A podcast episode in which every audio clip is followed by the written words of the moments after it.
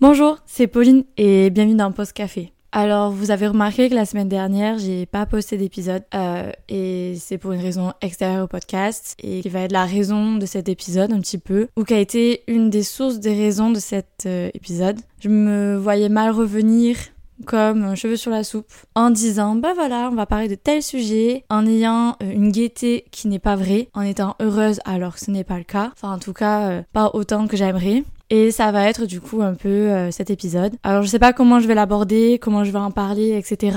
J'ai rien préparé. Enfin si j'ai trois notes sur mon téléphone, mais c'est pas comme d'habitude où je fais un peu un script du déroulement de l'épisode. Là, je viens, j'ai rien en fait. En gros cet épisode va s'appeler Comment se sentir impuissant. Et j'ai vécu ça une semaine maintenant et c'est vraiment pas facile, c'est vraiment compliqué. Surtout si vous êtes une personne qui est un peu euh, dans le contrôle, qui aime tout gérer, tout contrôler. Bah quand vous vivez ce genre d'événement déjà à peu près tout le monde, c'est compliqué, mais je trouve que on se rend compte tellement de choses et tellement de en fait, on pense tout contrôler, on pense que tout peut être euh, à notre portée et qu'on peut tout gérer. Mais en fait, il y a des choses dans la vie, c'est pas nous qui allons contrôler ça et on peut faire tout ce qu'on veut. Ce n'est pas sous.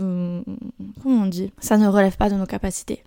En gros, euh, la semaine dernière, j'ai vécu quelque chose qui m'a bouleversée. Mon papa a fait un infarctus. Euh, alors, quand on entend ce mot, pour moi, c'est un gros, un grand mot médical.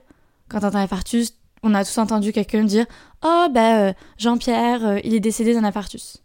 Donc quand j'apprends que mon père a fait un infarctus, je tombe de 10 étages. Je me demande si je lui ai dit je t'aime pour la dernière fois, si euh, je lui ai montré tout mon amour avant, euh, avant ce jour-là. Et en fait, à ce moment-là, mon monde s'écroule. Mon monde s'écroule et je me dis, ben, qu'est-ce que je vais devenir? Qu'est-ce qu'on va devenir avec ma famille sans lui? Alors oui, je, je, parle, je, je pense directement aux extrêmes et, euh, et, au pire, mais je préfère me préparer au pire pour être soulagée du, du moins pire. Je me rends à l'hôpital et première chose où je me sens impuissante ou même pas préparée, c'est que je ne sais pas où me rendre. J'arrive à l'hôpital, je, je, suis devant l'hôpital et je me dis, est-ce que je dois aller euh, au centre d'admission d'urgence? Est-ce que je dois aller aux urgences? Est-ce que je dois aller à l'accueil? Je sais pas.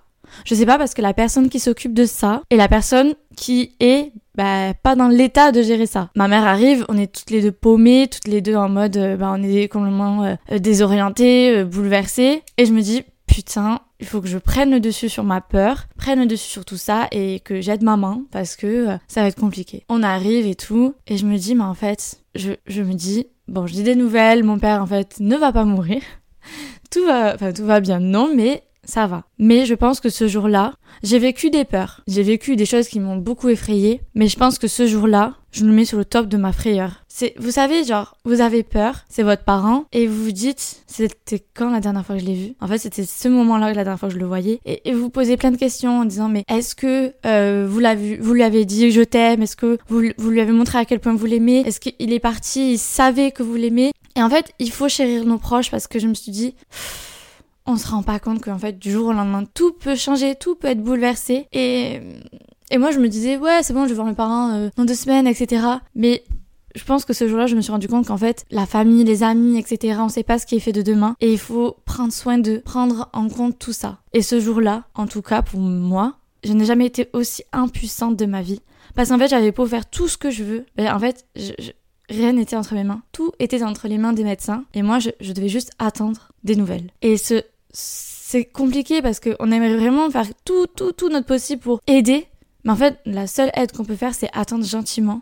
C'est compliqué, c'est dur. On n'est pas prêt. Moi, j'avais 24 ans. Enfin, j'avais, j'ai toujours 24 ans. Et je me suis dit, j'ai pas, je suis pas prête. Je suis pas prête à vivre ça. Je suis pas prête. Mais d'un côté, ça m'a fait un peu glow up dans le sens que en, je voulais pas venir faire cet épisode en faisant semblant que j'allais bien parce que c'est une habitude que j'ai de toujours faire semblant que tout aille bien, toujours faire semblant que je suis au top de ma forme, que euh, y a rien qui m'atteint. Mais là, je pouvais pas faire semblant. Je ne pouvais pas faire semblant de dire que tout cet épisode ne m'a pas touché, que j'étais pas triste parce que j'ai été triste tout ce week-end-là. Mes amis ont été là, ma famille a été là pour me mettre de bonne humeur, pour me rendre joyeuse. Mais je pouvais pas venir vers vous et dire tout est ok je vais bien. Alors qu'au fond de moi, je vivais un épisode qui m'a beaucoup marqué. Je vais pas bien, je vais pas faire semblant.